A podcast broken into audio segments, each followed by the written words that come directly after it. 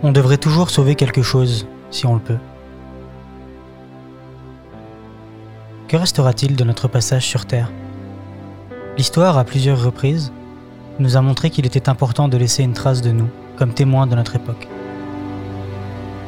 Afin que l'on se souvienne, que l'on ne reproduise pas les mêmes erreurs. Nous sommes tous voués à disparaître physiquement. Seules les histoires perpétuent la mémoire de ceux qui sont partis. Vous êtes bien en 12 FPS et aujourd'hui, on va parler de Another Day of Life.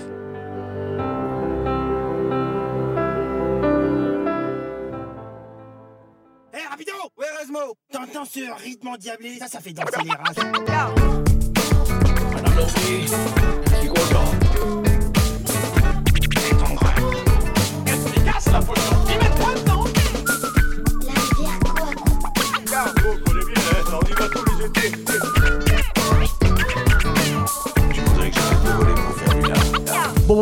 Bonjour et bienvenue dans 12 FPS, le podcast qui parle d'animation animée par des animateurs. Aujourd'hui, on vous parle de Another Day of Life, film d'animation en images de synthèse et prise de vue réelle, sorti en 2017, réalisé par Raoul de la Fuente et Damian Nenoff. Le film est une adaptation du livre éponyme de Richard Kapuscinski, paru en 1976. Pour les doublages, en version anglaise, on retrouve Kerry Shale, Youssef Kerkour, Lily Flynn, entre autres. Pour les doublages en version française, il n'y a pas d'informations sur les internets. Si vous avez les informations, merci de les laisser en commentaire, on a galéré. Le film est une coproduction hispano-polonaise, produit par Platige Film pour la Pologne et par Kanaki Film pour l'Espagne, mais également coproduit, entre autres, par Puppetworks en Hongrie et c'est ce qui va nous intéresser car aujourd'hui, exceptionnellement, j'ai l'honneur d'être accompagné de trois animateurs qui ont leur nom au générique de ce film. Il s'agit de Robin. Bonjour Robin. Bonjour Sacha. Bonjour Sacha. Bonjour, bonjour. Et c'est la première fois que vous l'entendez dans ce podcast. Olivier. Bonjour Olivier. Salut Comment ça va tout le monde? Ça va bien C'est chaud. Super bien. Ah bon, moi je suis ravi de vous recevoir tous. Euh, vous êtes des invités exceptionnels. Vous, êtes- Eh bon, bah, voilà. Euh, vous vous doutez bien qu'on a pris ce qu'on avait sous la main. Euh... Attends, Ça quoi, fait plaisir. Qu'est-ce que ça veut dire ça Est-ce qu'on peut revenir sur ce que tu, ce que tu Non, pas du tout. On va passer à la suite. Avant qu'on parle du film, petit erratum de notre part. Attends, il faut pas que je m'écoute Je suis bourré Dans le podcast sur Le Petit Prince, l'épisode précédent, on vous avait dit, j'avais dit, euh, que la production du Petit Prince avait probablement commencé 10 ans avant sa sortie, ce qui n'est pas euh, une info qu'on a pu vérifier, mais on a pu vérifier que la pré-production euh, a été commencée par Mark Osborne en 2010, donc 5 ans avant la sortie.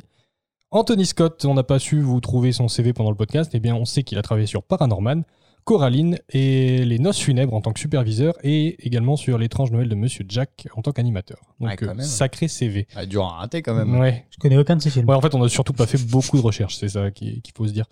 Euh, et enfin, vous avez dit que le jeu Machinarium était en stop motion. Sacha, vous avez dit ça? Oui, mais en fait, non. Et en fait, il est pas en stop motion. Donc, c'est pas bien grave.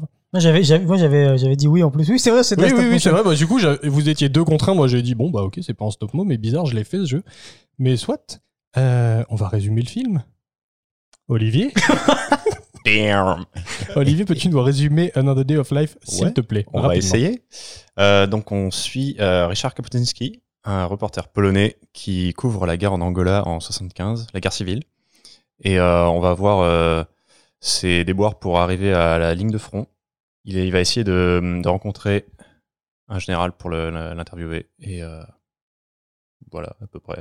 Nous, C'est un bon résumé. Ça Oui. n'en dit pas. Ça dit pas ça, trop, on va pas parler. dire, De toute ouais. façon, on va spoiler de manière. oui, en oui, fait, générale. on spoil, donc on pourrait dans spoiler dans résumés. Hein. On, Oui, on oui. spoil. Mais c'est pour les gens qui fin, se disent il meurt. Ah, le résumé m'intéresse, je vais aller regarder le film, mettre le podcast en pause, revenir bien sûr plus tard pour finir le Oui, podcast. tout le monde fait ça, voyons. Exactement. Ah oui, bien sûr. Tout de suite, votre avis sur le film. Bonjour tout le monde, vous avez aimé le spectacle? Hmm, je vais demander à Robin de nous donner son avis sur le film en premier. Ben bon, c'est biaisé, hein, parce qu'on a travaillé dessus. C'est un super film, faut y aller, absolument. Courez. Alors, est-ce que, est que vous êtes biaisé parce que vous avez travaillé dessus? Non, non, mais je vais être honnête, c'est que euh, c'est un, c'est un bon film. Maintenant, il y a, il y, a, il y a des trucs qui sont pas exceptionnels au niveau de l'animation, notamment.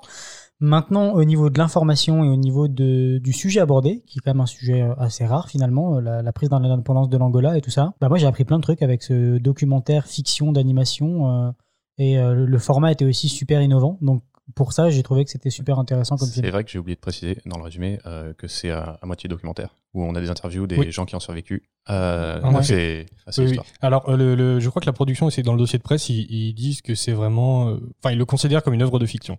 Parce que Oui. c'est- il faut Ouais, ils intervenir des gens, mais fiction, ils assument ouais. vraiment la fiction à fond. Ouais, ouais. Euh, Olivier, qu'est-ce que tu as pensé du film? Euh, bah, c'est la première fois que je l'ai voyé pour le podcast au final. Et euh, je l'ai trouvé bien. Très bien. Euh, le, le rendu de, de l'anime est vraiment sympa. Bon, l'anime, en effet, euh, ça pêche par-ci par-là, mais euh, c'est très intéressant, c'est beau et, euh, et on apprend en effet beaucoup de choses. Je suis assez d'accord avec toi, c'est très beau. Sacha? Bah, je, je vais me répéter, mais enfin, je vais répéter ce qu'ils ont dit, puis toi, tu vas encore répéter ce que nous on aura dit. Mais Ouais, euh, je pense qu'on est tous assez d'accord. ouais, il est extrêmement bien. Quand tu sais regarder, quand tu sais où regarder pour voir les problèmes techniques, il y en a, mais sinon, euh, il fait, il fait très bien le Oui, taf. c'est ça. Euh, Il y, a, il y a des très bonnes idées graphiques et ouais, on apprend effectivement énormément de choses sur ce, ce fait de l'histoire euh, peu connue. Ouais, je suis d'accord. Par Je vais, je, vais, oui, je vais répéter, je vais juste euh, dire que moi j'ai trouvé qu'il y avait un petit peu trop de musique par moment. Euh, que Trop un de peu- musique? Ouais, tu sais, C'était un peu non-stop. Ah ok. Euh, j'ai eu peur que, comme c'est soit un, un peu comme tu as dit, Olivier, à moitié documentaire, ce soit très verbeux, il y ait beaucoup de paroles tout le temps, mais ça, ça m'a pas gêné.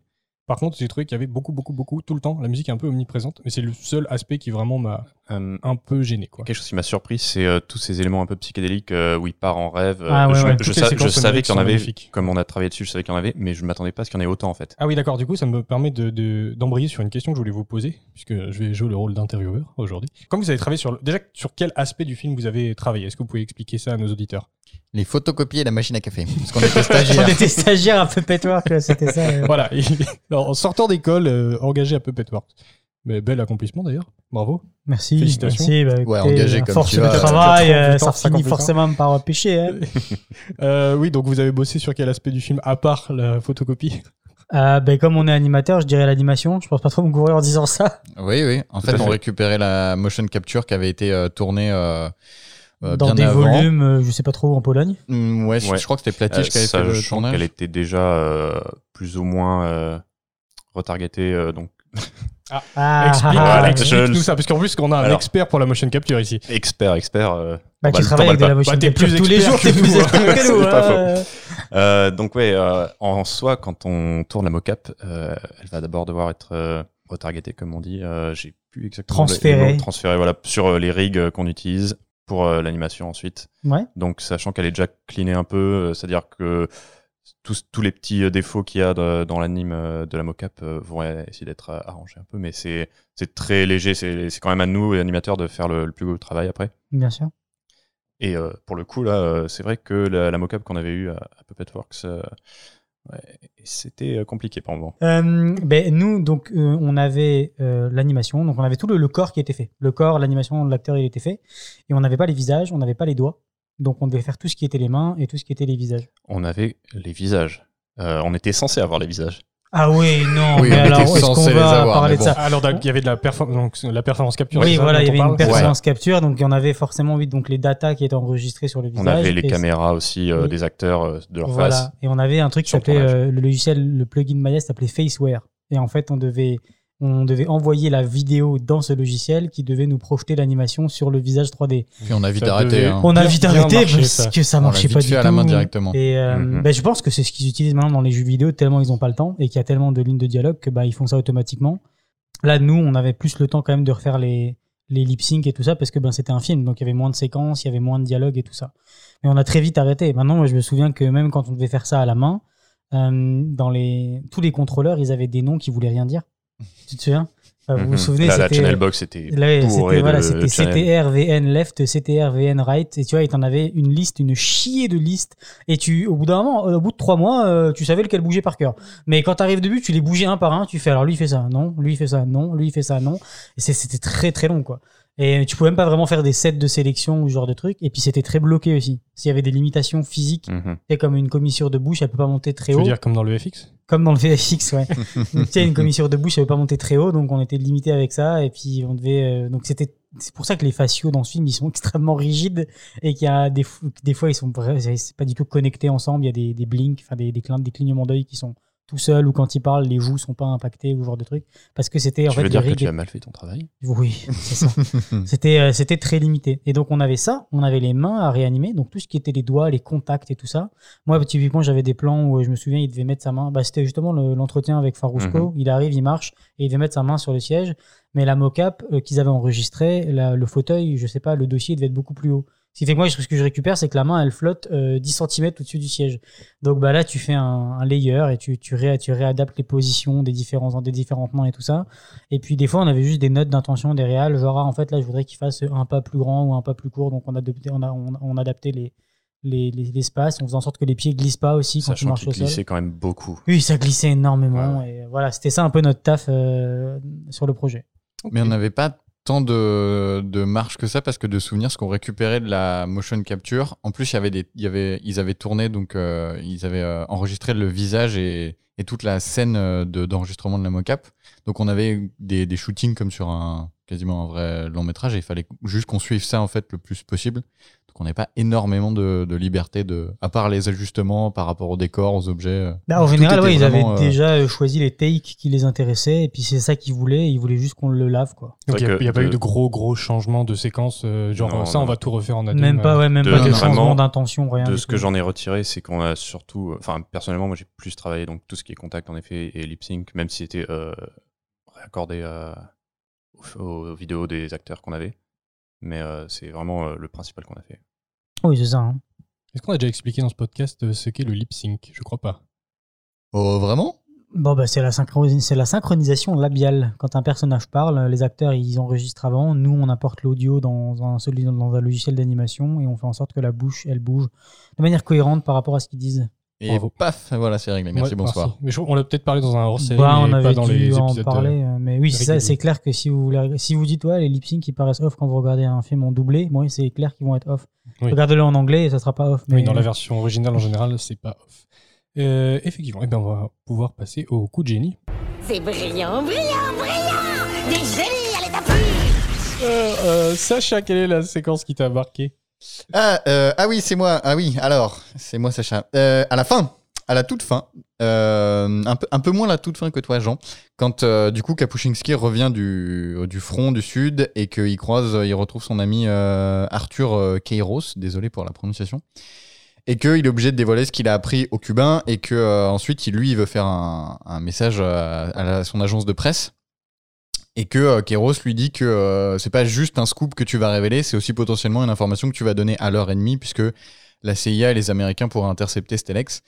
Et c'est pas en soi, c'est pas la réalisation qui m'a vraiment marqué, c'est tout le propos de ce- cette petite scène. Je me souviens que la première fois que je l'avais vu, j'avais pas compris l'impact. J'étais en mode, je comprends que la, la mise en scène essaie de me faire comprendre qu'il se passe un truc très compliqué, mais j'ai juste pas compris. Et là, en le la- revoyant la ouais, c'est deuxième la- fois, C'est la déontologie du métier de Voilà. journaliste, quoi. et euh, en fait, ce que j'aime bien, c'est qu'après, en me renseignant sur euh, Kapuscinski, ça colle parfaitement à.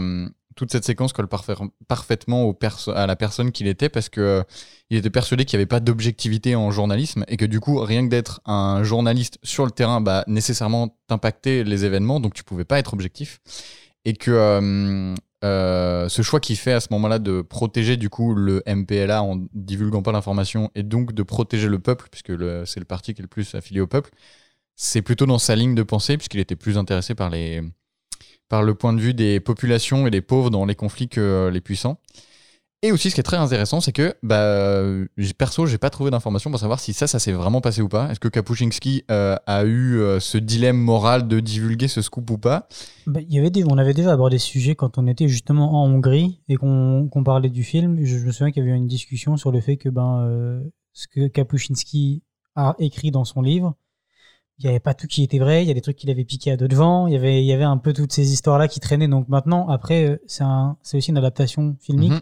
Donc oui, tu vas rajouter un petit peu de dramaturgie, sinon bah, c'est pas très intéressant. Des fois, les faits de la vraie vie sont juste pas. Oui, oui, Intéressants le- tels qu'ils sont, C'est son quoi. premier livre qui est pas euh, vraiment une suite de reportages en fait, mais qui est vraiment une œuvre euh, à part entière et qui est un peu plus romancé parce qu'il a, il a vécu cette guerre donc de, de façon très personnelle en fait. Il a perdu des amis dedans, il, il a rencontré beaucoup de gens et euh, il est resté assez longtemps, je crois. Et, Oh euh, oui. donc, euh, ouais, ça m'étonnerait pas qu'il ait eu ce choix, que s'il ait eu ce choix à faire, en tout cas, il l'ait fait comme ça. Bah, et ce que je trouve cool, du coup, c'est que c'est un moment fictif. Tu sais pas si c'est vrai ou pas, à quel point ils ont euh, augmenté les faits ou diminué les faits pour euh, que ça rentre dans la fiction. Et ça colle parfaitement avec sa manière d'écrire, dont je vais parler un peu plus tard après, sur le fait qu'il était, il est un peu polémique parce que c'est pas, il y a plein de ses écrits qui, qui flirtent entre le journalisme et la fiction et on sait pas exactement ce qui relève de faits précis. Voilà, juste pour la petite mise en abîme de cette, de cette euh, petite scène. Ah ouais, j'allais rebondir parce que tu as dit tout à l'heure MPLA. En, en fait, qu'on a toujours, parce qu'on n'a pas dit même, dans le résumé, c'est qu'en fait, ça se Ah passe oui. euh, pendant la guerre froide et l'Angola est divisé en deux entre les Russes et les Américains qui se battent pour les richesses du pays, donc euh, les diamants et tous les minerais euh, rares. Et du coup, les- il y a la- le, le MPLA et la FNLA qui s'affrontent, et donc euh, un côté les Américains, un côté les Russes, et euh, ils s'affrontent sur ce territoire-là qui est l'Angola. Et c'est vraiment, ça raconte l'histoire de la prise de l'indépendance Et de l'Angola, que c'est vraiment juste quand les Portugais partent du pays, et euh, voilà. Après, c'est la guerre froide qui s'installe. préciser que pour une fois, c'est un film aussi où on a le point de vue du côté euh, communiste. Oui, c'est Ouais. ça aussi. Des gens ça, plus pro-socialistes et Voilà. communistes que Bah, le, le- parce, que, parce que le journaliste, il est socialiste, justement. Bah, et- oui, puis il vient de Pologne. La Pologne Oui, voilà. puis le, le- le réalisateur aussi est, est quand même très influencé par Kapuscinski, pas- Voilà. Kapuscinski, pardon. Et, euh, et il disait qu'il a voyagé beaucoup en Angola. Il a un peu suivi les traces euh, de ce qu'il avait fait. Il a re-rencontré les gens. C'est comme ça qu'il a pu les interviewer. Le réalisateur qui est euh, Raoul de la Fuente, hein. Euh, Damien Deneuve, lui, s'est occupé de la partie animation. Donc c'était votre réel, en fait. Oui. ouais, mais vous avez des souvenirs de délices, vous? Non, Non. rien du tout. Oui, a- je me souviens juste qu'on devait rendre des trucs, on les envoyait, et puis ça nous revenait le Oui, c'est lendemain ça. avec On a eu des notes. délices, mais c'était dans l'équipe. Ouais, c'était des internals d'Élise avec les sup et tout ça, Ok. mais c'était pas avec le réel. Euh, ouais. Et qu'est-ce que, qu'est-ce que sont les délices pour les gens qui ne savent pas ce que c'est? Ah bah c'est les petites réunions journalières euh, où on présente ce qu'on a fait à soit Au nos- réalisateur, au sub réalisateurs, d'animation, pour qu'on ait des retours et améliorer Validé ou notre pas, plan. Plus ou moins journalière. Euh, Ouais, une dailies, c'est dailies. C'est le- censé être tous les jours. Ouais. Ouais. ça Après, dépend des studios, passes- ouais. Ouais, toi, tu passes peut-être pas tous les jours, mais. Oui, ouais, elles sont organisées tous les jours, mais après toi tu passes pas nécessairement tous les jours si t'as pas le temps d'avancer. Ça dépend du ça. studio aussi. Et ça doit dépendre du Ça studio doit aussi. Probablement Parce qu'il y a aussi des délices, genre dans des studios, il y en a deux fois par jour des délices. Mhm. Oui, Oui, quand c'est pas plus. et c'est bien la What? perte de Plus? Temps. Ouais, ouais, ça- Waouh Ouais, voilà. Et des fois, il y en a même pas une tous les jours. on va pas parler de ça pendant 10 minutes. On va pas parler de ça. On va plutôt Allez, écouter un extrait spécial. de la séquence dont nous a parlé Sacha. C'est la guerre froide, Arthur. Tu peux oublier la décolonisation et l'indépendance. Parce que ça, c'est la guerre froide. Et la guerre froide ne finit jamais.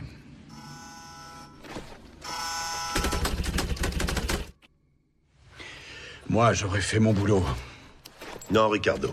Attends, tu n'as fait que dire aux Cubains ce que tu as vu. C'est ça ton boulot? Qu'est-ce que tu vas dire? Arthur, nous sommes les deux seuls journalistes au monde à détenir un tel scoop. L'intervention de Cuba dans cette guerre. Je dois dire quelque chose. Ricardo, si tu dévoiles l'aide de Cuba, Oui, je sais. Ça changera le cours des événements. ça changera. La CIA va intercepter ton Telex. Et là, les Américains ne voudront plus seulement se contenter de soutenir l'Afrique du Sud. Tu peux être sûr qu'ils rayeront l'Angola du reste du monde. C'est pas une question de guerre froide, Ricardo. C'est la vie d'un pays qui est en jeu. La mobilisation de Cuba contre l'Afrique du Sud, c'est énorme. Je suis journaliste et je tiens un scoop. On passe notre vie à espérer une occasion pareille. On se faisait la réflexion pendant cet extrait que le doublage français est extrêmement bon. Donc, encore une fois, nous, on n'a pas pu trouver les infos, mais si vous les avez, euh, donnez-le nous. Parce que... C'est assez on rageant prend, aussi parce qu'on reconnaît quand même les voix. Oui, oui, elles sont... et c'est pour ça, mais j'ai pas réussi à retrouver les noms parce que bah, je suis pas assez bon à Mm. reconnaître les acteurs de doublage.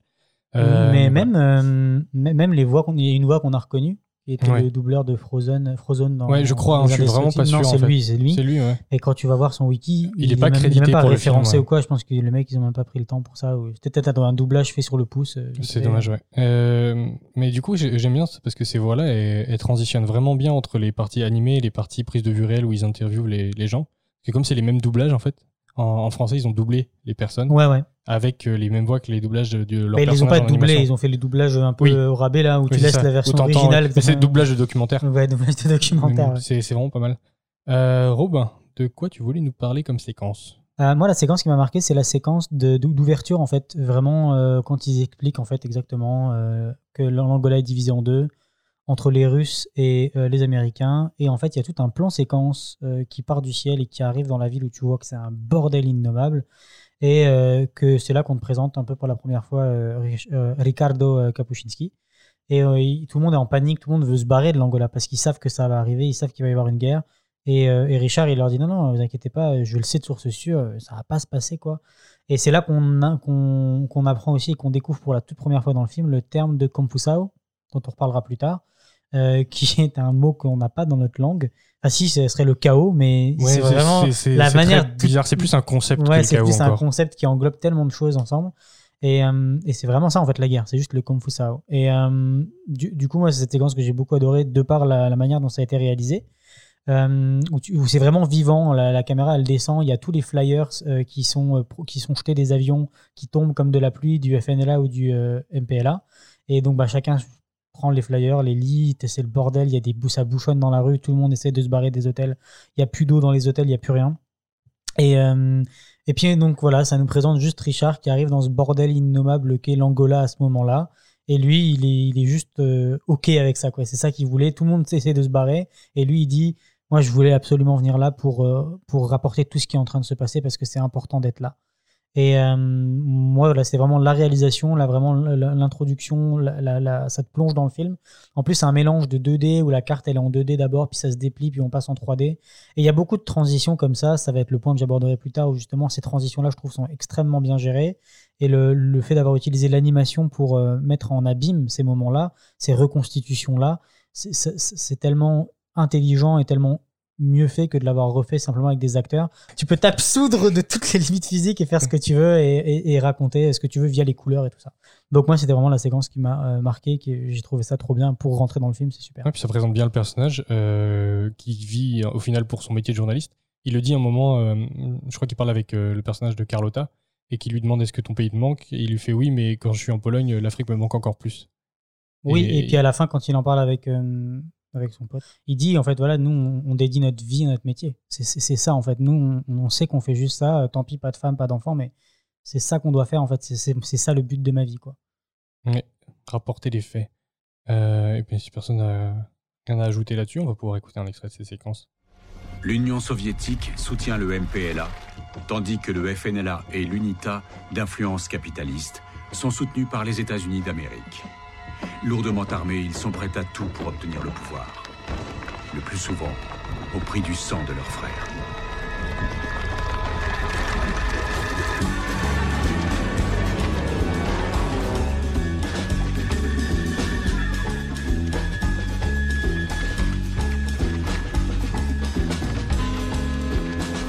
Beaucoup sont convaincus que le pays va s'embraser.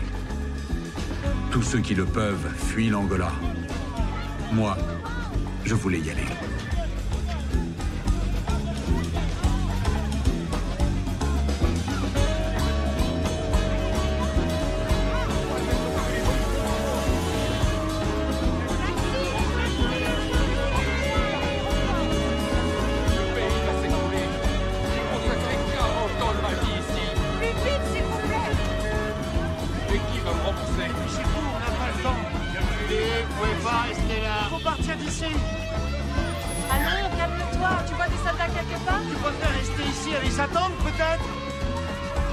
Cette nuit, ils vont venir nous tuer. Allons, allons, calme-toi, mon ami. Personne ne va venir, personne ne va nous attaquer. Je le sais de source sûre, ok? C'est le bordel le plus total. Et ici, ils ont un mot pour dire ça. C'est un mot parfait, synthétique, et qui veut tout dire. Excusez-moi, il a pas d'eau dans ma chambre. J'ai pas d'eau, ça marche pas. De l'eau, je peux rien faire. Kung Fu Sao Oui. Si les Américains soutiennent le FLNA et l'UNITA, ça permettra peut-être d'arrêter la guerre. J'en sais rien. Kung Fu Sao Et oui, Kung Fu Sao. Et j'aime beaucoup la musique dans cette séquence. Euh, c'est du jazz et tout, c'est super cool. Alors que c'est le chaos complet partout, les gens sont en panique. Et lui, il est là, ouh, pas de souci, je marche dans la ville, il y a du jazz, je suis à ma place, aucun problème. Tranquille, j'ai vu pire. C'est ça. Mais c'est- voilà, vraiment, la réalisation, je trouve, elle est vraiment Ouais, super bien. C'est un plan séquence en plus, euh, Mm. donc en 3D, tout est en 3D. Donc, euh, ouais, c'est ça. Ça devait être sympa à filmer en mocap, ça. Ah Euh, ouais. Olivier, de quelle séquence tu voulais nous parler? Alors moi, ce serait la séquence euh, un peu après la première rencontre avec Farouchko, où euh, après avoir eu une première interview un peu euh, rough, on va dire, avec Farouchko est très énervé de voir qu'un reporter est venu sur la ligne de front plutôt que des munitions. Il va s'ouvrir un peu à Kapuczynski en lui racontant pourquoi il a décidé de trahir en fait le Portugal et le camp des Américains pour aller du côté du MPLA. Ah oui, Et, un peu, un peu de contexte qui ça. est Farusco en fait. Oui, Euh, ça alors c'est un général donc euh, qui est euh, du côté du MPLA et qui venait des parachutistes euh, portugais pour Ouais, pour aider les Américains et le FNLA et qui a décidé donc de changer de camp pour des, des raisons morales. Bah, il l'explique, de toute Ouais, façon, ouais. quand il arrive, en fait, il devait se battre contre des enfants d'une dizaine d'années. c'est exactement cette séquence là. Et lui, il a dit, bah, moi, je fais pas ça. Et je- bah, moralement, bien sûr. Ouais, ouais. Tirer Et il des est enfants. Au alors final, il se dit, je me retrouve avec des gamins dans mon camp. C'est ça. Moi, ce qui est cool, c'est la, la manière dont le personnage change radicalement de euh, l'interview d'avant, qui est ouais, il est super froid, et il l'envoie Mhm. chier. euh, Ouais, en mode, direct, tu comprends pas, où- tu comprends pas où t'es, tu comprends pas ce qui se passe, et ça. Là c'est un peu du- plus au calme. euh, Ouais, du c'est feu de camp, ça il que je voulais dire, c'est euh, sa réalisation aussi de comment il est arrivé là au final, qui ce qu'il considère va être sa tombe. Ouais, c'est pas- qu'il l'explique ouais. aussi, ouais. On a des extraits euh, de- d'interviews du, du général Farusco, justement. Qui a survécu. Qui a Qui survécu. a survécu. Alors qu'il s'est pris, il s'est fait shooter par Ah, un il s'est fait hélicoptère. shooter direct, ouais. Mm. Ouais, Et euh, c'est là aussi où c'est intéressant de voir euh, à quel point c'est de la fiction ou pas, parce qu'il est pendant tout le long du film, il est décrit comme un héros qui peut tout faire, qui va gagner la guerre pour eux. Et, euh, et c'est à se demander euh, où est la fiction et où est la réalité dans tout ça. Oui, c'est vrai, parce qu'au final, ils, ils perdent le- cette ligne de front assez rapidement, en fait. Enfin, Ouais. ils la tiennent pendant longtemps, mais dès que la- l'armée de l'Afrique du Sud passe la Bah, frontière, ils sont tellement perdu, ouais. nombreux. Ils sont beaucoup plus nombreux, ils ont beaucoup plus de moyens. Eux, ils sont 50. euh, ils ont plus de munitions, ils ont plus rien. C'est compliqué, quoi. Bah, le, c'est ce qu'il explique en fait. La ligne de front, elle est tenue par une ligne qui est. euh, Et ils sont une cinquantaine. euh, Ouais, c'est ça, mais c'est une ligne qui est dessinée au sol à la craie. Et n'importe qui la franchit, le sniper, euh, il le loupera pas. Quoi. Boum. Ouais. Et tu, quand il, justement, quand, ils en, quand, il, quand, il, quand il en parle, au loin dans, dans l'image, tu vois un reflet vois de reflet lunettes. de Ouais. de- du sniper. Waouh. Et- Ça, À ce moment-là, il est très fort. Ouais, Ah ouais, d'ailleurs, le de lendemain matin, quand ils sont à côté, ils sont sur la table à côté, euh, à côté de la voiture qui est en train de réparer et qui dit à Kapuscinski qu'il faut se barrer, il y a un plan où, dans- au de loin, tu vois le, tu vois le clocher avec le reflet du sniper, mais là ils sont au milieu de la cour et le mec, Rien à foutre. Oui, mais il y a des à murs. foutre, tout y a va des bien, murs, Là, il y a des murs. Je crois que c'est quand ils sont de l'autre côté C'est non, c'est euh, quand ils sont au premier étage. Oui, il y a un oui. trou. Ouais. C'est ça. Mais après, dans la cour, euh, tu vois très bien le clocher, euh, il se passe Oui, c'est ça. oui. tranquille. Mais souvent dans la cour, euh, on a des vues aériennes en fait. Donc on voit C'est pas vrai. trop où. C'est le clocher, la première fois qu'il y aurait des problèmes de raccord. Nah, on a dit que c'était de la fiction. C'est juste rigolo. un Movie. Magic. c'est trop ça. mais y a- a ça. Mais après, elle est aussi très belle euh, visuellement. C'est tout éclairé au feu de camp. Mhm. Et donc, c'est un bel éclairage orange euh, du feu qui, euh, qui scintille sur eux. passage très calme aussi comparé à tout ce qui se passe avant et juste après. Et ils Ouais, en reviennent à la même, euh, ils en reviennent à la même conclusion qui est le, le Konfusao encore. Mhm. Euh, et ouais, la mise en scène de ce truc-là est vraiment très belle aussi. Mais les, les couleurs de, dans ce film, elles sont vraiment très très jolies quoi. La Ouais. représentation de l'Afrique, elle est vraiment très jolie aussi quand, Ouais, c'est au- très, tout au très long beau. du film. ouais. C'est très très beau. Écoutez, on va pouvoir écouter euh, cette discussion entre Farusco et euh, Kapuscinski. Mais pourquoi vous avez déserté?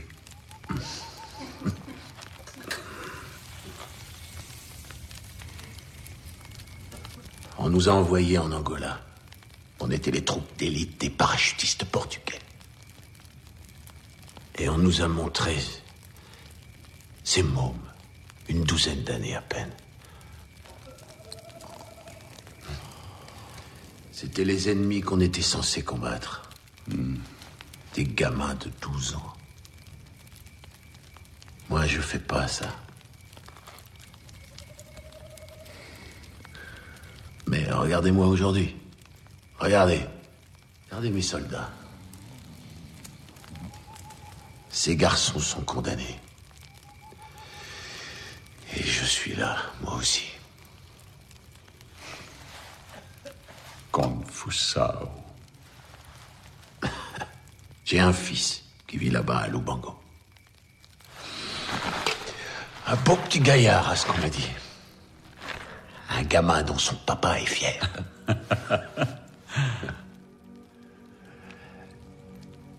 Je l'ai jamais vu. Je le verrai sans doute jamais.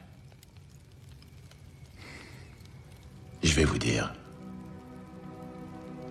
Je ne redoute pas la mort. Je ne ressens pas la peur.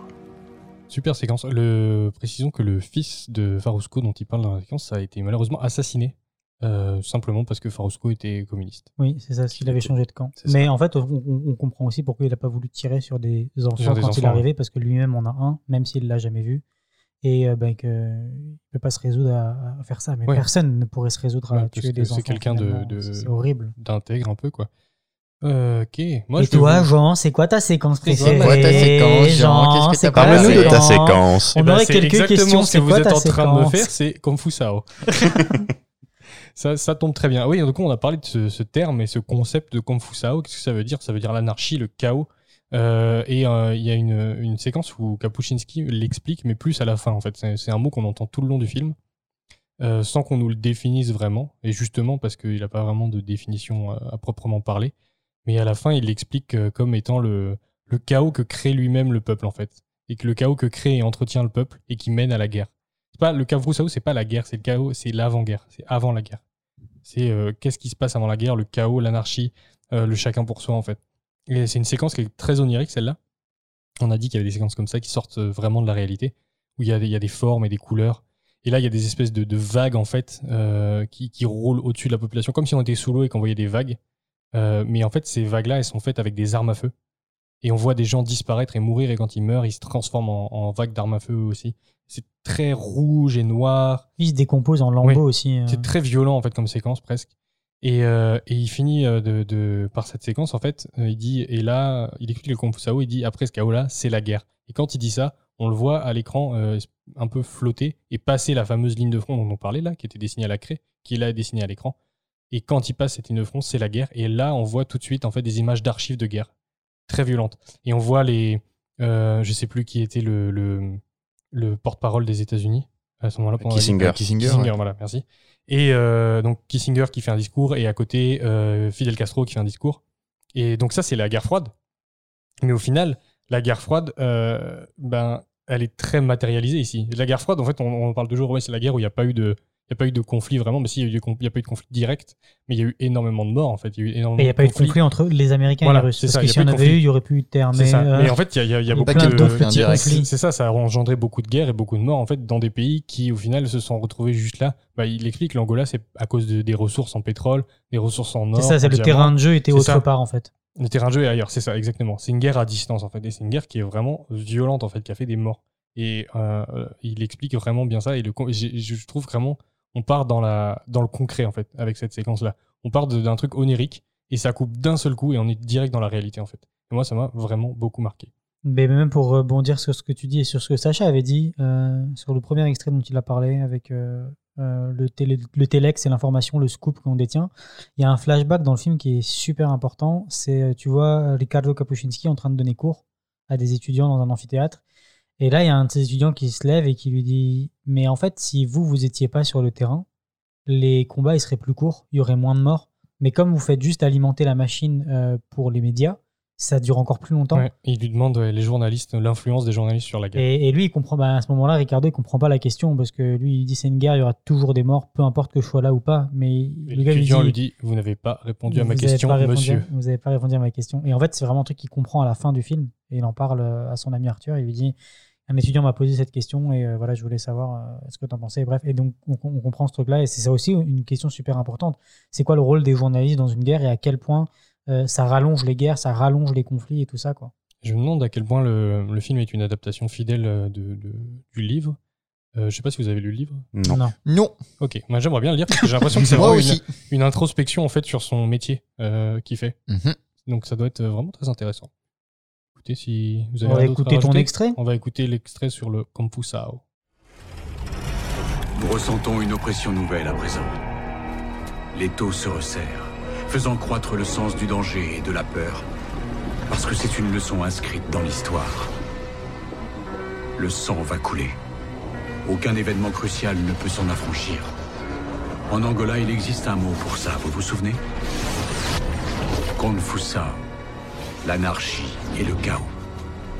Un désarroi total. La Konfusao fait rage autour de nous sans qu'on puisse l'arrêter.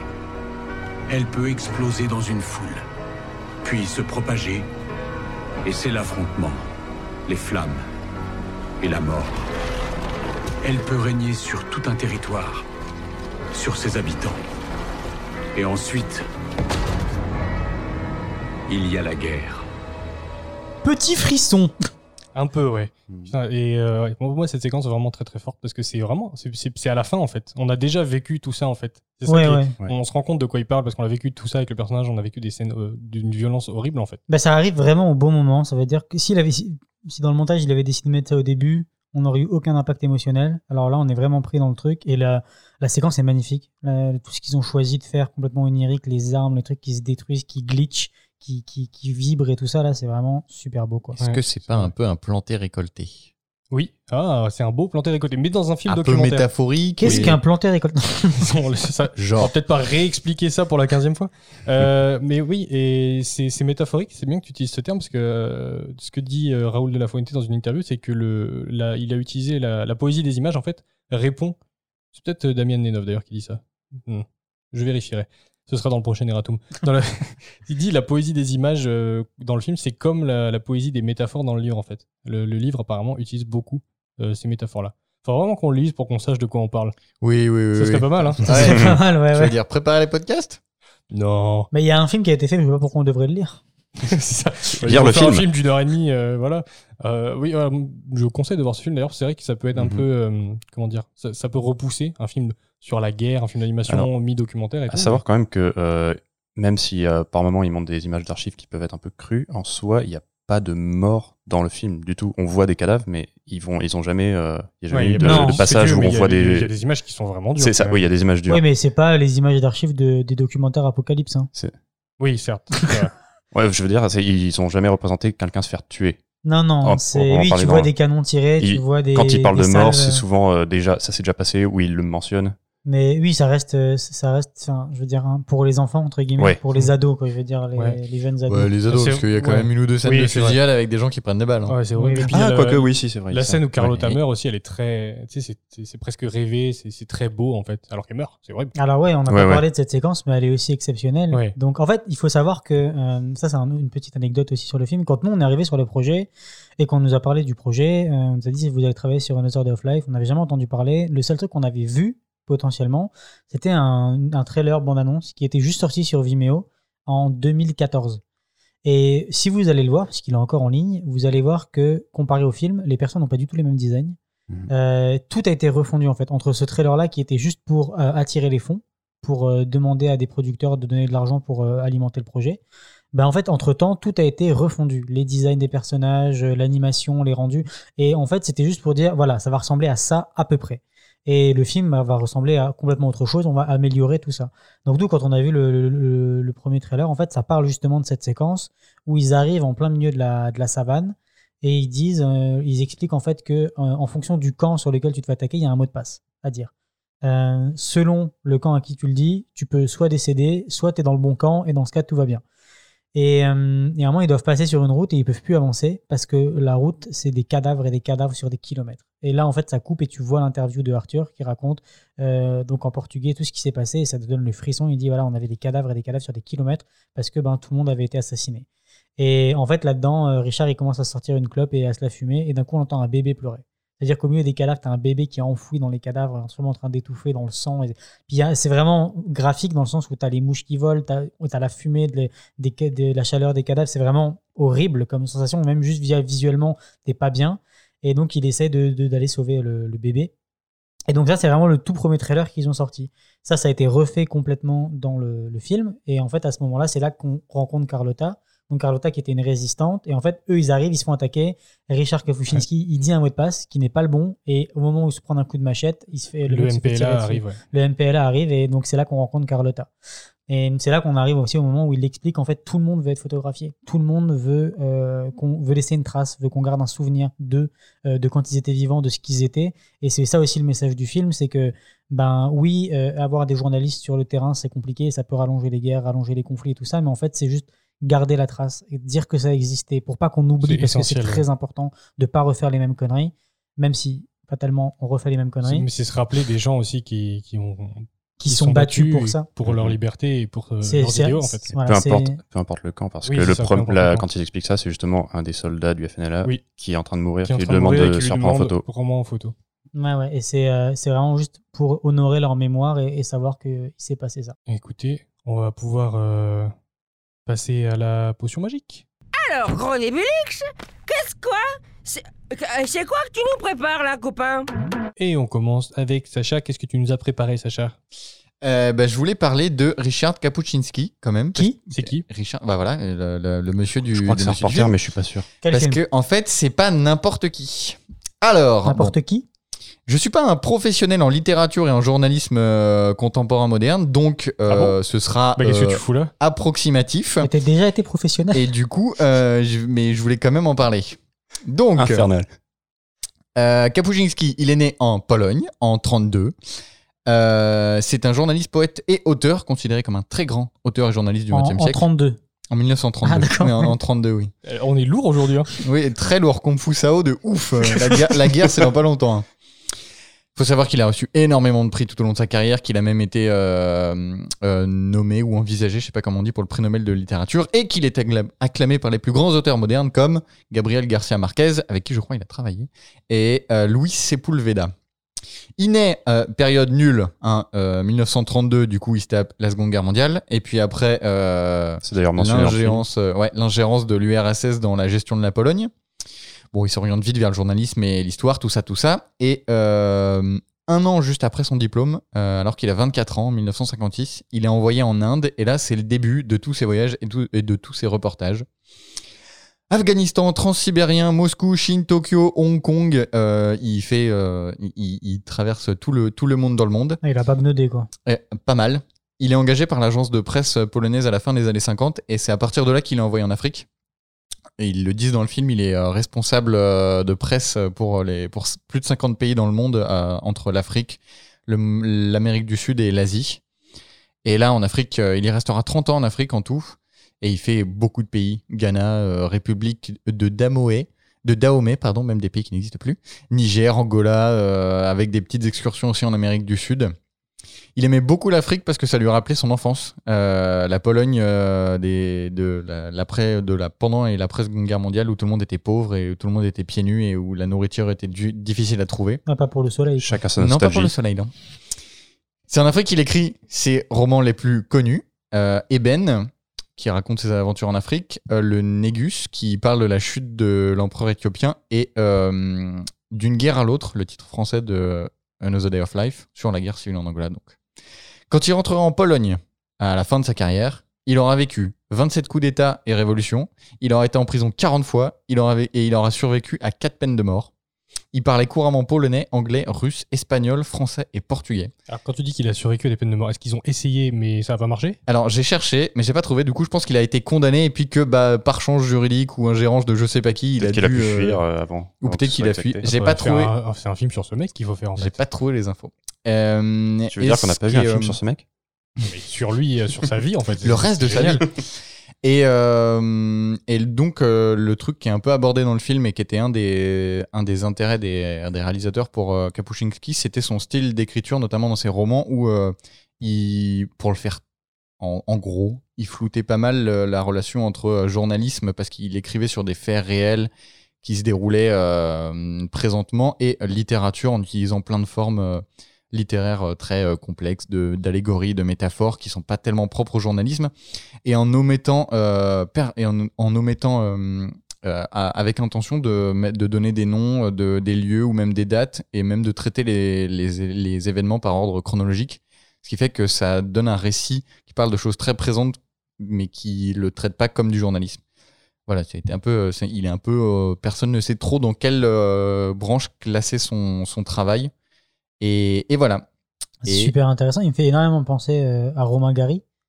Hmm. Ah oui, c'est vrai. Tu sais qu'il, mais c'est moi, je trouve ça fou les gens qui sont nés en 1900, le nombre de vies qu'ils ont eu dans une seule vie. Oui. Tu sais, maintenant, on est vraiment une plus, euh, euh, cantonné à genre, ben, on fait l'école et puis après l'école, on choisit un métier puis on va là-dedans. Puis t'as des mecs là que tu regardes leur vie. Tu sais, Romain Gary, il a été écrivain, il a été à l'armée, il a fait, ils ont plein de vies dans leur vie. Et tu sais, là, tu dis, il a passé 30 ans là, 30 ans là. Tu me dis, il a quel âge? Enfin, C'est un truc de, de- de Ouais, c'est malade d'avoir autant de vie et de, de, de bagages et de vécu et c'est c'est super impressionnant, quoi. Et pour l'anecdote, il y a des gens qui se demandent s'il n'était pas espion pour la, pour la Pologne, parce que Ah. c'est Ce serait pas improbable. C'est fou. C'est bon. une- c'est un truc que j'ai vu. Il y a des gens qui se Peut-être qu'on demandent. l'apprendra. Plus tard, quand ce sera déclassifié. Ça, c'est pas mal. Euh, après, Voilà. c'est la toute première fois qu'un de ces livres est adapté en film. Quelques, quelques médias que ce soit. Alors que ces livres, euh, quand tu cherches un peu, ils ont reçu une quantité monstrueuse de prix, de grands prix internationaux et nationaux. Ils sont. euh, Ils ont été traduits dans je sais pas combien de langues. Enfin, c'est vraiment impressionnant. ouais. Et donc le titre français de Another Day of Life, c'est d'une guerre à d'une l'autre. guerre à guerre à l'autre. ouais. Et c'est con parce que, enfin, je veux dire, Another Day of Life, ça véhicule vraiment ce que, le, ce que ça Oui. veut raconter. C'est juste, C'est un c'est juste un autre moment d'une ouais. journée. Et, que, et, ben, et c'est juste, on essaie de le photographier alors que c'est important, mais c'est c'est juste ce truc que le film veut véhiculer, c'est ça, c'est que. Ouais, ok. Là, on perd un peu la, de la traduction. Oui, le titre français est pas terrible. Ouais, ouais, effectivement. c'est ça qu'on veut dire. Je me suis pas risqué à vous lire le titre euh, polonais. Olivier, tu voulais nous parler de la victoire du MPLA. Oui, euh, qui est abordé donc euh, surtout à la fin du film, euh, quand on sait que les Cubains aident l'Angola et le MPLA à, combattre les Sud-Africains qui sont soutenus par les Américains, et qui est au final une victoire plus symbolique qu'autre chose. En gros, permet au MPLA de, s'assumer comme les, gagnants de cette guerre. Mais en soi, la guerre, elle va continuer encore pendant une vingtaine d'années, jusqu'en 2002 euh, en guerre ouverte, alors qu'avant c'était plus une guerre euh, civile, euh, en, soit dans l'Angola. Et là, à partir de ce moment-là, il y a les Sud-Africains qui vont, qui vont s'embarquer dans la guerre et d'autres pays. Et ça va être vraiment beaucoup plus euh, ancré dans la guerre froide. Et, euh, c'est euh, assez euh, impressionnant. euh, et euh, le Arthur euh, résume très bien au final euh, ça à la fin dans, son, dans une petite interview euh, où il dit que ils ont gagné, mais que euh, au final tous les idéaux qu'ils avaient de, de leur côté, ils les ont perdus au fil du temps et que tout a été euh, Qu'ils n'ont pas réussi à les mettre en place. C'est ouais. ça. Parce que je crois qu'il y a eu pas mal d'ingérences de l'Afrique du Sud encore après, euh, pendant les 20 années qu'on suivi. euh. Bah oui, c'est pour ça que la guerre, elle a continué jusqu'en ouais. 2002. Ouais, ouais. quoi. C'est fou, quoi. C'est 27 ans de guerre. Je crois que Ouais, c'est ouais. 27 ans, c'est au moins 20 ans. Euh, quelque chose, Bah, ouais, une en vingtaine. 75 à peu près, on va dire qu'en 75 elle a commencé, ou en- au moins en C'est- 76. Je crois que c'est 2002 hein, que ça s'est fini. euh, Oui, de ce c'est ça en avait vu. 2002. Ouais, ouais. C'est en 2002. Bah, c'est pas une des plus longues guerres. Ça euh, doit être une des plus longues guerres de l'histoire moderne. ouais. Ouais, Et- l'histoire moderne. ouais. Et au final, euh, ce que je- on en parlait un peu tout à l'heure et euh, le- comment ça se déroule cette guerre. Au final, euh, que c'est de- les deux puissances qui, qui soutiennent et qui ne font pas vraiment la guerre. On est toujours euh, dans ce système-là. Quand on voit ce qui se passe en, en Orient en ce moment. Oui, oui. Voilà. Si tu veux rentrer dans la Voilà. géopolitique Bon, après, on va- on va- actuelle, là maintenant, on va pas y peut aller, trop mais- profondément parce qu'après c'est pas notre spécialité. Mais Oh, on peut changer de podcast. voilà. Euh, ouais, c'est vrai. Ouais, c'est- un peu triste qu'ils aient perdu. Ben, c'est ça, ouais. Ils ont perdu leurs idéaux. Ils ont gagné la guerre, mais les idéaux, ils se sont érodés avec le temps. quoi. C'est c'est vraiment ça qui est dit aussi dans le film. Quoi. Ouais, ça, ça, comme quoi la guerre, ça détruit tout, même les idéaux. Ouais. C'est beau ce que je dis. Euh. Robin, que tu voulais nous parler de quoi? D'animation Ah, ça on, ça on sait. On fait pas de la géopolitique on et de la littérature ici Ben, ouais, je vais te parler de géo-animation. Yes. Euh, Waouh. C'est animer des cailloux. Animer des Comme les gars. géos trouvent tout. Euh, comme on l'a dit, le. Oh là là là. Il y a eu un temps de réaction à la blague qui était beau. Ouais, Parce que j'étais concentré sur ce que je disais et puis il est rentré dans On ma appelle ça concentration. un antique. Bougez pas. non, donc l'animation euh, dans le projet euh, est super intéressante et je trouve ça très intelligent de la part des réalisateurs d'avoir pris ce média pour euh, illustrer tout ce qui se passe. Donc comme on l'a dit et répété, c'est un documentaire. Donc il y a des phases de documentaire filmées live avec les personnes qui ont vécu la guerre et qui témoignent de ce qui s'est passé, qui retournent sur des lieux en Afrique et qui racontent que ben, à cet endroit-là, il y avait des cadavres, ce qui se passait, à quel moment, à quel moment c'était dur personnes qui sont encore en vie. Euh, Il y a des personnes dont on a rapporté les propos parce que ils sont malheureusement décédés, soit par la guerre, soit par de vieillesse. Mais euh, la décision de, recontextualiser et de, tout reformer en animation, je trouve ça super intéressant et super intelligent parce que tu t'enlèves une grosse part de contraintes techniques et euh, tu t'offres une énorme liberté graphique c'est ce qu'ils ont choisi. Donc en fait, le, le côté graphique qui est dessus, il est super intéressant parce que c'est un peu comme une BD. Il y a des, des grosses outlines noires, des contours noirs et tout ça euh, qui viennent et qui disparaissent. Euh, L'animation, elle est un petit peu rigide, parce, comme on l'a expliqué, parce que c'est de la mocap plus les, les, les rigs des visages qui étaient, euh, qui qui était compliqué et tout ça. Qui était... Et qu'on était stagiaire. qu'on était stagiaire, on n'a pas animé le film à trois, ça va, il y avait d'autres studios aussi. Ah bon, vous par-dessus. avez pas tout fait? Non, non. Si, j'en mais, si, si. Mais en fait, en fait, très vite, tout ça, ça, ça va s'effacer. Parce que déjà, l'animation, elle est rigide tout au long du film. Le- tout, toute l'animation, elle n'est pas exceptionnelle tout au long du film. Du coup, c'est cohérent. Il n'y a pas des moments qui vont être extrêmement bien animés et d'un coup, il y a un truc qui va dénoter. C'est tout au long du film. La qualité de l'animation, elle est un petit peu moyenne, mais on- ça s'efface Après, complètement. c'est de l'animation réaliste euh, et Ouais. ça marche pour le film. Oui, ça marche pour le film, mais c'est juste qu'en fait, si tu es vraiment piqué sur l'animation, tu, tu- ça s'efface complètement. Moi, j'ai lâché prise et je suis rentré dedans. Pourquoi? Parce que le propos et la réalisation, elle est super bien faite. Le rendu aide beaucoup. Et le rendu, elle est Le rendu énormément. est très très beau. ouais. Le rendu, donc c'est vraiment des passes de, c'est des passes de couleurs. C'est vraiment, c'est vraiment un très beau témoin de l'Afrique avec ses couleurs euh, jaunes. Il y a des beaux verts, des, des- vraiment les, les représentations du désert et de la savane. C'est magnifique. Et puis ce côté euh, vraiment dessiné à outline, c'est vraiment des super choix graphiques. Ça permet aussi à, à la caméra de euh, d'enlever toutes les contraintes techniques, comme je disais. Par exemple, quand il y a le moment où ils sont sur la route avec tous les cadavres et que tout d'un coup il entend le bébé qui pleure, euh, tout à coup le décor, le ciel, tout devient rouge. La caméra, elle tourne autour du personnage et juste en un pan, en- on, on- comprend l'horreur de la guerre. Tout devient rouge, on, voit les nuages, on voit la fumée. Et, et c'est ce genre de trucs qui sont très durs à faire finalement en live et en, en 3D. C'est beaucoup plus simple Toutes les à séquences euh, psychédéliques où il y a des explosions, de- des armes. objets qui se Ouais, dé- ouais, ouais, ouais. détruisent et tout ça. Et, et- et ça, en fait, c'est vraiment ça que, encore une fois, j'en parlais sur le, la réalisation de Takahata sur euh, le tombeau des Lucioles. C'est ce truc-là, c'est euh, sortir de, de juste du réel pour pousser encore plus et exprimer un sentiment visuellement et que ça te saisisse très fort juste par les couleurs, juste par la réalisation. Et je trouve que ça, c'était une super bonne idée. Ouais, c'est ce que permet l'animation aussi, euh, pas juste de raconter des histoires pour les enfants ou des trucs drôles, mais de pousser le, la réalité, comme tu dis. euh, je sais pas si on appelle ça du, du- Il y a un terme en anglais, c'est magical realism, realism, donc du réalisme magique, ou ce qui est un peu de l'hyper-réalisme en fait, ou du surréalisme, mais euh, qui pousse juste un peu la réalité euh, pour faire ces séquences-là oniriques. Et en plus, ce que je trouve bien par rapport à un documentaire plus classique, c'est que ça permet de laisser des, des images beaucoup plus marquantes en fait. On a tous en tête, là, quand on a vu le film, ces images-là, ces, ces, ces plans oniriques, c'est vraiment ce qui nous a marqué le plus, toutes ces images-là. Et euh, c'est vrai que dans un documentaire, tu peux avoir des images réelles qui vont te marquer, mais graphiquement, visuellement, moins en fait. C'est plus par les faits. Et là, je trouve qu'il y a un peu des deux en fait. Et que ce côté animation et ses rendus et ses couleurs aident beaucoup à, à te ancrer euh, en fait le film dans ta mémoire. Tu l'oublieras pas quoi. Ouais, mais c'est pour ça que je voulais aborder le film là dans le podcast parce que ben voilà, l'animation c'est pas juste des euh, blagues de prout, c'est aussi ça peut aussi servir à faire ça en fait. Et, euh, Et ensuite, on fera Shrek. c'est pas vrai, c'est pas vrai, c'est pas vrai. mais voilà, donc l'animation. Si, la version russe. Pardon? Oui, la Il y a une version, russe russe. de Shrek Il y a pas de version Oh russe. putain, j'ai eu peur. Ah, j'aurais- non mais parce que la dernière fois on n'a pas de la version russe du Hobbit, je crois. Donc Oui. euh, voilà. Tu veux que je te Seigneur l'envoie Zano, non Oui, s'il te plaît. Oui, ouais, je t'envoie ça. Et, euh, et en plus, ce que je trouve pas mal, c'est que quand du coup tu as des images d'archives, des photographies ou des vidéos, ouais, c'est encore plus euh, marquant et tu, les remarques encore plus parce que bah, tout du long, tu as été bercé, enfin, tu as été habitué à de l'animation et en plus des scènes oniriques. Du coup, quand tu vois une photographie en noir et blanc, euh, Et ça, tu- me- ça me que marque. tu vois, tu vois le, oui, le modèle 3D qui a été repris par, de Oui. par la photo et tu fais ah donc cette personne a vraiment existé, c'est pas Oui. un dessin animé, ça te ça, ça te remet dans une réalité et tu fais ah je, regarde un dessin animé sur la guerre mais en fait c'est C'est vraiment une vraie arrivé guerre avec ça, des vrais et- gens. Ça, ça, ça contrebalance bien, je trouve. Et, et moi, je trouve que c'est pas mal parce que le documentaire, euh, il a quand même un peu la vie dure en général. Tu sais, les gens, ils, ils regardent pas trop de documentaires parce que c'est un peu genre euh, ennuyant ou lent et tout ça.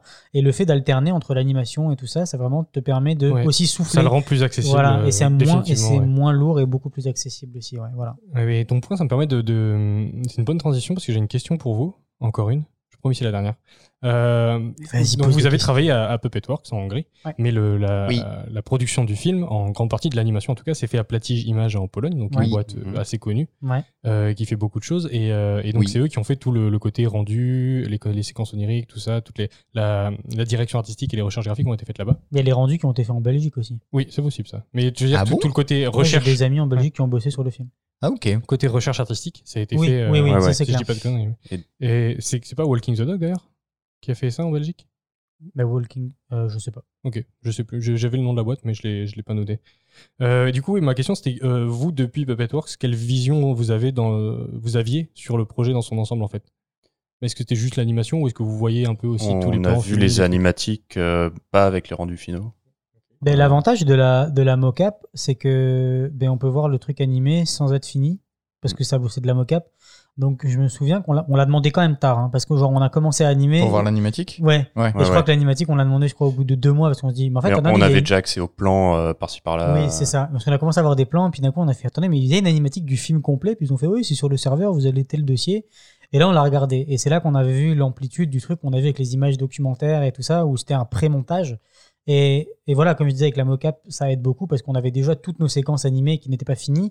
Mais au moins, le réel, il a dit voilà, il y aura telle séquence animée à ce moment-là, il n'y avait pas les couleurs, il n'y avait rien. Il y avait déjà les séquences euh, d'interviews qui étaient. Ouais, oui, ça, ça voilà, ça, été c'était déjà moment filmé, ouais. c'est ça. Voilà. Puis tu avais les images d'archives qu'ils avaient Ouais, ouais. sélectionnées, donc on avait déjà un, un- je dirais un scope de tout le, à quoi le film va ressembler, sauf qu'on n'avait pas la partie finale de la 3D. D'accord. C'était rigolo parce que la mocap qu'on avait nous, euh, ce qu'on recevait, c'était des, c'était des, des, des- des vieux modèles animés avec les- la mocap et par-dessus, ils avaient mappé les vidéos des acteurs sur les visages. Donc c'était Ah, super drôle. drôle à voir. Donc tu avais le visage à plat sur, un, sur une tête en Ça devait être 3D. dégueulasse. C'était Oui. dégueulasse, Ouais, mais euh, voilà, ça te permettait au moins de voir euh, les intentions de l'acteur euh, quand il n'était pas content, quand il était content. Ouais, c'était pas mal pour une animatique par contre. Moi, Ouais, ah, ça animation, mais marchait très bien. pratique en Ouais, ouais. animatique. D'accord. Et euh, moi, je rebondirais bien sur le fait que tu aies parlé de Platige, du coup. Ouais. Euh, qui est donc, euh, comme tu as dit, un studio qui est assez connu. Hum, ils font beaucoup de choses. Ils ont fait euh, bah, des films, de la série, euh, de la télé, des, des courts-métrages et des, euh, des cinématiques de jeux vidéo. Mais je pense que. euh, C'est les cinématiques de The Witcher, non? C'est eux? Euh, alors, cinématique de Witcher, possiblement. Je sais qu'ils ont d'ailleurs travaillé sur la série, euh, en tout cas c'est Ouais. sur leur site. Mais euh, plus intéressant pour euh, notre sujet actuel, c'est qu'ils ont fait un des courts-métrages de Love, Death and Robot qui s'appelle Fish Night, ce qui est donc le court-métrage où on voit un homme et son fils traverser un désert en voiture. Et c'est exactement le même rendu que pour Another Day of Life. D'accord. Et euh, mais ils avaient peut-être déjà utilisé ces techniques avant aussi sur Dans un court métrage, euh, il y a un, un dogfight, une bataille entre deux Path of avions. Hate. euh, Ouais. Voilà, Path of Hate. Tout comme tu dis C'est- toi, mieux. mais alors là aussi, ouais, donc c'est le même rendu, mais beaucoup plus noir et blanc Ouais, avec ouais, du rouge. euh, un peu. Mais c'est quelque chose qu'ils qui, qu'ils avaient déjà utilisé avant qui Ouais, marche ouais. bien. Donc, C'est un très bon Sorte de cel en- shading, en, Pologne, de oui, toute façon. Platige, oui, c'est très connu et c'est renommé. Mais Puppet Works aussi, hein, sont, un- sont un petit nom. hein. Ah ouais, ouais, Oui, Puppet Works, bah déjà quand nous on est allés, ils commençaient, ça faisait déjà deux ans que ça, comme ils ont commencé à parler ouais. d'eux très fort et euh, Ils meilleure- sont- ils une ont- des meilleures expériences de ma vie dans la production. Ils ont lancé Oui. une, une, une production interne, là, je crois, de- d'un film d'animation. Oui, Oui. Oui, oui. Oui, oui. mhm. Je sais pas où ça en est, mais après prod encore? Oui, oui. Non plus. Mais si vous avez l'occasion de pouvoir travailler là-bas, foncez-y. Déjà Budapest, c'est magnifique. Budapest. Ouais. Est-ce qu'on fait un point Budapest? Non, On fera un podcast spécial. Euh, les meilleures adresses, les meilleurs restaurants. euh. Ah, ça, euh, on en Sachez hein. juste que le studio est à Buda et il n'est pas à Pest. Voilà, pour la petite blague. Voilà, comprendrons ceux qui comprennent. Est-ce que vous avez d'autres choses à ajouter sur le film? Bah, je crois qu'Olivier, il avait un point abordé, non? Non, Non, bah, bon, c'était on a ça, le plateau. Oui, c'était moi, j'étais moi parlé point de abordé. MPLA, Ouais, et- j'ai tout à oui. aborder. T'avais encore des questions pour nous? Moi, je pense que c'est bon. Est-ce que vous avez des questions pour vous? Est-ce que vous avez des questions pour moi? Qu'est-ce que je mange ce soir? C'est une bonne question. Euh, moi, je me souviens juste de quelques anecdotes qui nous étaient arrivées drôles euh, au, au studio. C'était euh, certaines délices qu'on faisait où les, on, on avait la, la- entre guillemets la permission de pouvoir un peu rendre n'importe quoi. Euh, et je me souviens qu'il y avait des moments où euh, on était, c'était les séquences avec Carlotta. Donc on avait ces séquences-là, on avait les séquences avec Farusco. et, et on arrive en délice et on n'était pas prêt à ça en fait. Et en fait, Carlotta ferme la porte de la Jeep dans le film. Et l'animateur, Avec son pied. oui, avec son pied. Et l'animateur, ce qu'il a fait, c'est qu'il a, elle a claqué, elle a claqué la porte avec son pied et la voiture, elle a décollé. Mais genre à l'autre bout de, de- à l'autre bout du monde. Et tu sais, mais il avait rien dit. On dit, il dit rien et d'un coup tout le monde explose de rire en Je me rappelle ça, mais j'avais complètement oublié. Oui, oui, il y avait ça. Et il y avait aussi des moments où euh, t'avais Ricardo qui parlait et puis. euh, Il faisait des doigts. oui, et il faisait Ouais, des ouais, doigts ouais. et d'un coup t'as la main qui sort et ça fait un doigt. Et en fait c'était ça aussi le- parce que on avait on avait ce genre de conneries qu'on pouvait faire en, en, en délice, mais tout le monde rigolait, c'était pas mal pris, on perdait pas de temps. Et mais après voilà le mec il montrait vraiment ce qu'il avait vraiment animé. Oui, c'est oui, juste il fait deux versions, Tu ouais. fais deux versions, une version vraie, une version où tu fais ta connerie. Et c'était euh, voilà comme on fait de la mocap, on mettait un layer, tu rajoutes un doigt d'honneur. Ah, je me rappelle, je me rappelle de, de j'ai bossé sur Lassie et euh, on en a eu un peu marre au bout d'un moment. Et il y a une séquence où le chien passe devant une voiture qui manque de l'écraser. Évidemment, il y a eu une version où la voiture le loupe. Avec pas. des bumps et Ah tout. ouais, il y avait tout. C'était très bien Mais, animé. Euh, Voilà, c'est c'est aussi des moments de, de prod que je me souviens qui étaient vraiment drôles et cons. C'était juste inattendu. T'arrives en délice, on te sort cette connerie là et puis et puis euh, voilà. C'est vrai que c'est une prod assez tranquille. Je Ouais. sais pas quel pourcentage Puppet Works a fait sur tout le film, mais c'est- je crois que c'est pas Sachant un très que gros ça faisait un moment que le film était en Ah, En prod. plus, ouais, ça a été une production très lente et très tranquille. Ben, ça a été, de toute façon, c'est pas compliqué. On a animé en 2016 dessus. On n'a pas fini le film. Et Il est le sorti film, en il est sorti 2017. en 2018. Sachant que je suis Je retourné euh, 2018. ensuite à, Ok. à Puppetworks travailler, Oui. parce qu'ils m'ont engagé. Et euh, quand j'y suis retourné, euh, le film, ils, avaient fini de bosser dessus. En tout cas, Ouais. Puppetworks. Ok. Euh, Mais 2017, il est sorti le film. Ok, ben et, et moi, ce que moi c'est ça qui m'a fait rigoler, c'est que j'ai des amis qui sont compeurs lighters de l'école où j'étais avant, et, euh, et d'un coup je vois sur leur euh, LinkedIn ou leur CV qu'ils ont bossé sur Another Day of Life et je les regarde, je fais attends, t'as- qu'est-ce que t'as fait? Ah ben j'étais lighter, hein, il fait lighter en 2017 et je fais attends quoi? Parce que moi j'avais dit mais dessus mais il y a longtemps. Et là tu me parles un an après, il fait ouais on est en train de faire le light avec toutes les couches et donc euh, il y a euh, il est dans, dans, dans sa démo tu vois justement toutes les couches qu'il y a pour faire le rendu final avec euh, d'abord les couleurs, après tu rajoutes les outlines, tu rajoutes les passes de, de fog et tout ça. Il y a je sais pas combien de passes de compo pour que ça donne aussi bien. Et euh, voilà, donc Ouais, c'est de toute super façon, rigolo. il a mis énormément de temps à sortir. Sacha, c'est quand que tu l'as vu Tu l'as vu au festival d'Annecy? C'était en quelle année? Ouais, le, Ça bah, être je 2017, sais il est pas passé en projection spéciale. peut-être C'était pas- euh, 2017. Il est passé en projection spéciale à Annecy, il est pas, Ok, pas en j'aurais- compétition. j'aurais pensé vous crois, 2018. Jean, je vous crois. Mais parce que J'ai fait Bah, Oui, 2018, c'est peut-être ouais, la sortie en DVD. Une production lente et, lente et tranquille. Et compliquée aussi, sûrement. Compliquée, pour les ouais. fonds, ouais. Après, Ouais, ben voilà aussi, euh, le, le- ce qui était cool et en même temps un peu moins cool, ça, voilà, c'était quand on est, les, c'est que les réals, ils étaient pas du tout euh, picky. Genre, on montrait notre version, ok, c'est bon, suivant, final, et tu fais, attendez, mais euh, je je viens juste de faire une première passe sur le visage et c'est pas très très beau. Et euh, bon, ben, je veux dire, nous, on sortait de l'école, on n'était pas non plus extrêmement exigeants avec nous-mêmes hein, à l'époque, mais euh, maintenant, tu vois, si je devais refaire un truc comme ça, j'essaierais d'être beaucoup plus propre et exigeant sur ce que je fais pour en en rendre un truc de meilleure qualité. Mais euh, ouais, c'est ça. En gros, c'était ça les, les trucs que je voulais rajouter qui me sont revenus de cette prod qui était drôle. Ouais, L'animation, ça peut être fun aussi. non. Oui, quand même. Oui, Bah, ça peut. Ok, mais on va pouvoir, Ouais, euh, On aime notre métier. on va pouvoir conclure. Allez, conclusion.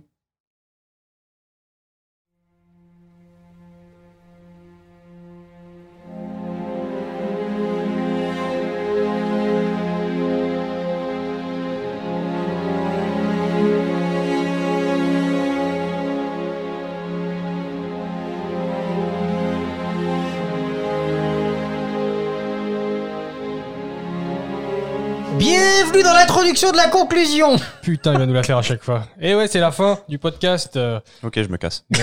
Alors, pas tout de suite, reste ici parce qu'on a des recommandations. C'est la fin, c'est pas fini. C'est pas là- Oui, exactement. C'est ce qu'on appelle une conclusion. Olivier, euh, qu'est-ce que tu veux recommander? Alors moi, je vais recommander la chaîne YouTube euh, Video Game Animation Study, qui est donc euh, une vidéo, euh, vidéo, une channel euh, qui parle euh, d'animation dans le jeu vidéo, peu importe euh, le style, donc ça, euh, platformer 2D au jeu AAA. ah ouais, C'est vrai qu'on parle beaucoup de films parce que c'est un peu le, le- le but du podcast, mais euh, le, oui, il y a beaucoup de Parce techniques d'animation différentes dans le jeu Je, vidéo. compte- je tiens de parler de ça parce que c'est vrai qu'au final, moi, je suis animateur dans le jeu vidéo. Ouais, oublie de préciser ça. Ouais, c'est vrai qu'on est bien gentil de t'inviter. hein. Ah truc. oui, c'est vrai. Ok, bah c'est Taroko. Euh, c'est quoi le nom de la chaîne encore? Video Game Animation Study. Video Game Animation. Alors euh, Study. voilà, faut vaut mieux savoir. euh, on la l'anglais. en description. Ah, euh, Abonne-toi, mais la cloche. Ouais. Exactement. On la mettra peut-être en description de la vidéo si on n'oublie pas. Sacha. Je savais pas qu'on avait le droit de recommander des chaînes YouTube. Bah, tu recommences Bien si tu veux. On m'a dit- tu l'as déjà fait en plus. Ah ouais Bah On peut oui, tu l'as déjà veut fait dans l'épisode d'Astérix. Bah. T'as recommandé une chaîne YouTube et Ségolène aussi Ah ouais, ok. Bah oui. Moi, j'ai envie de recommander Cowboy Bebop. Ah, Ah, yes. Ok. Je suis retombé dedans pour la quatrième fois. Ça fait quatrième Oui, fois oui, que oui. j'essaye de recommencer cette série. Et c'est juste incroyable comme réal et les musiques sont trop bien. Ah, le générique, il est Le tellement générique, bien. il est ouf. Je pointerai juste l'écriture de certains personnages qui est catastrophique. Certains personnages féminins qui sont Ah, ben ça, c'est l'époque. Hein. juste Ah ouais. horribles. Mais sinon, la que ça pardonne est ouf. La réal est ouf. Et ce sera la quatrième fois que j'essaierai de m'y mettre alors. Ouais, moi, c'est la quatrième fois que je m'y remets et à chaque fois, je me dis putain, c'est trop bien. Pourquoi j'ai arrêté déjà? Il m'a fallu deux fois. Et voilà. C'est tout. et c'est tout Ok, Je d'accord. vais m'arrêter Et bah du coup, Robin, t'enchaînes avec ta reco, s'il te plaît Ma reco. Euh... Wow. non, je- ça va, euh, au bout d'un moment. Alors, ma reco, euh, c'est encore un documentaire. Il faut que... Ça va, je prends cette Another Day of Life. C'est un documentaire euh, justement sur la guerre d'Angola, pas du tout. C'est un documentaire qui s'appelle Waking Up the Sleeping Beauty. Et en fait, ça raconte euh, toute la merde par laquelle Disney est passé euh, dans les années 90, là, avec euh, Taram, le chaudron magique. Oh là tout là là là. Ah ouais. Oh c'est putain, ça doit c'est- être bien, ça. c'est- c'est super intéressant parce que c'est là que tu vois que Katzenberg a débarqué, il a foutu une merde monumentale et ainsi de suite. Mais au-delà de ça, le documentaire a des images d'archives de Lasseter en train d'animer à l'ancienne Oh, wow. et des images de Tim Burton en train d'animer sur et Rookie. Et tu vois sa tête Oh. fatigué, le gars n'en peut plus et c'est super intéressant de voir tout le, le passage par lequel ils sont passés avant de se dire bah ok on fait ta rame ça n'a pas marché et on, on se relance dans, le- dans le truc c'était la fin de Roxy Rookie ils avaient fait les Peter Pan tout ça vraiment cette période où ils savaient pas quoi foutre et, avant de relancer avec le roi lion et tout ça Bah, avant de virer Katzenberg, surtout. et voilà mais Katsamak qui est arrivé qui a ouais pff, bref regardez Non, le documentaire pas position du tout. Non, non. Absolument jamais. des. Surtout sur lui. Ouais, surtout qu'il s'est barré euh, à l'époque où euh, Pixar commençait à Ouais. faire mille et une pattes pour aller chez DreamWorks. Chez de- Et il a et, faire Ants. DreamWorks. et ils ont fait Fourmise. Ah non, c'est fourmi, Fourmi. c'est ça. Ouais. Fourmis, c'est vachement Alors, mieux je dis que ça, Mille et mais une on pattes, a hein. un, un paquet de films DreamWorks dans la, Oui. la liste de Bah, il y en films à avait faire. hein. bien. Mais c'est Oui, il y a tous des avant très bons Katzenberg arrive à Dreamworks. voilà. En gros, euh, super documentaire. Euh, bon là, par contre, c'est pas du tout. C'est très documentaire. hein. C'est voilà des interviews de personnes qui racontent tout ce qui se passait et tout ça. Euh, d'où aussi tout, tout les- la façon dont les animateurs euh, trollaient, euh, trollaient les réals et tout ça. Typiquement, ils parlent de La Belle et la Bête et, ils- et le- ils devaient l'appeler, je ne sais plus comment, c'était le monstre et la le monstre et la fille euh, et la fille, je sais plus comment. Et alors les animateurs, ils ont fait, bah vas-y, dans ce cas, on peut appeler euh, le pantin le pantin vert avec euh, qui vole, tu vois, pour se foutre de la gueule. Ils font et on va appeler tous nos films comme ça. Bref, il y a beaucoup de trucs comme ça super intéressants. La merde que c'était à Disney et en même temps à quel point c'était drôle quoi. Lilo et Stitch. Le Roi Lion, c'est. Comment ils ont appelé ça, le Roi Lion tu Le, sais? le, le fauve de Le la petit savane. lion et le grand lion? Le petit lion et le grand lion qui meurt. Spoiler. Enfin, euh, voilà, si vous avez l'occasion d'aller voir ce documentaire, super intéressant. Ok, et moi je vais vous. Toi, Jean, Et toi, Jean, c'est quoi ta reco recommandation? Tu as une Je recommandation me pour lève nous le matin pour faire ce podcast. Je sais pas pourquoi. Je me couche le soir et je me demande pourquoi je l'ai fait. Ouais, je vais vous recommander un film d'animation euh, qui s'appelle Le Congrès. Et c'est aussi un film d'animation avec des, des séquences en prise de vue réelle, comme euh, Another Day of Life. C'est pas du tout le même style, ça parle pas du tout de la même chose. Ça n'a pas grand chose à voir d'autre que ça. Euh, c'est juste que c'est un super, super bon film. C'est avec euh, Robin Wright qui joue son propre rôle. Et, euh, et il y a des grosses séquences psychédéliques dedans, un peu comme Day of Life. Ouais. Ouais, et je vous en dis pas plus parce que c'est un film qu'il faut découvrir euh, un peu comme ça à blanc, euh, sans en entendre parler plus. C'est assez incroyable. Voilà. Ok. Bah, de toute façon, on va l'aborder à un moment donné. Dans Ah ouais, ouais, podcast, je pense qu'on hein. va pouvoir en parler dans ce podcast, il est vraiment Ah bien. cool, je pourrais enfin le voir. Ah, une bonne excuse pour voir des films. Et on n'a plus de films à. à- Ah là, ouais, là, on, Voilà, est, on de a tirer- vidé le on- magasin. Voilà, voilà, et le sac il est vide. Donc on va Vous demander. pas à une nos- liste de 200 films Ouais, on a une liste de 200 films, on a pioché dedans, t'inquiète. Mais euh, comme on aime euh, laisser euh, la chance décider, on va profiter de nos invités qui vont Oh, tirer au dé. Olivier, Olivier, saisis-toi du dé Saisis-toi du dé, lance le dé. Mighty Dice. 3. C'est un 3, c'est Le grand méchant renard Yes Ok, on va faire du grand méchant renard. Ils sont contents là. Ah, on. Sacha, Jette où Je vais bah, le jeter peu là-bas. importe, comme tu veux. Il y a Par pas terre. de place sur cette table, il y a trop de câbles. Pas par la fenêtre. 6. Un six. Les 4 dinosaures et le Ah, cirque magique. Et ben voilà, évoqué. Donc on vous parlera euh, dans un ordre euh, non déterminé du grand méchant renard et des Les 4 quatre dinosaures et le cirque magique. Trop hâte. Ça va être super. Donc, du coup, je présume que tu vas revenir. Ah ouais, ok, d'accord. Bon, mais écoutez, euh, merci de nous avoir écoutés et surtout n'oubliez pas, allez voir des films D'animation. Bisous. Sabrás